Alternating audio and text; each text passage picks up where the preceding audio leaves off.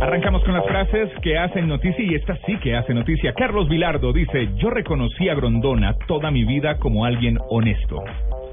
Mi ciclo en el Napoli se acabó. Daré lo máximo donde vaya Rafa Benítez y su posible traspaso al Real Madrid. Y Pepe, jugador del Real Madrid, ya le da la bienvenida. Dice, Benítez es un buen técnico, trabajó bien donde fue. Bueno, y Raúl González ha dicho, el trabajo que ha hecho Ancelotti ha sido muy bueno. José Mourinho dice, a veces trabajas en clubes de los que no estás realmente enamorado o con tus jugadores no tienes la mejor relación. Y Jordi Alba, el lateral del Barcelona, nos jodería, pero no sería un fracaso no ganar el triplete.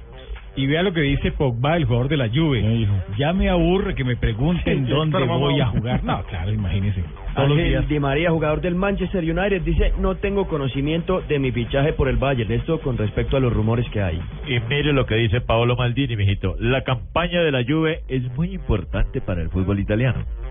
Sami Khedira, el alemán, pasó revisión médica y dijo, si juego es para ser titular en la Juve. Se fue cuando va Rafa Benítez para el Madrid.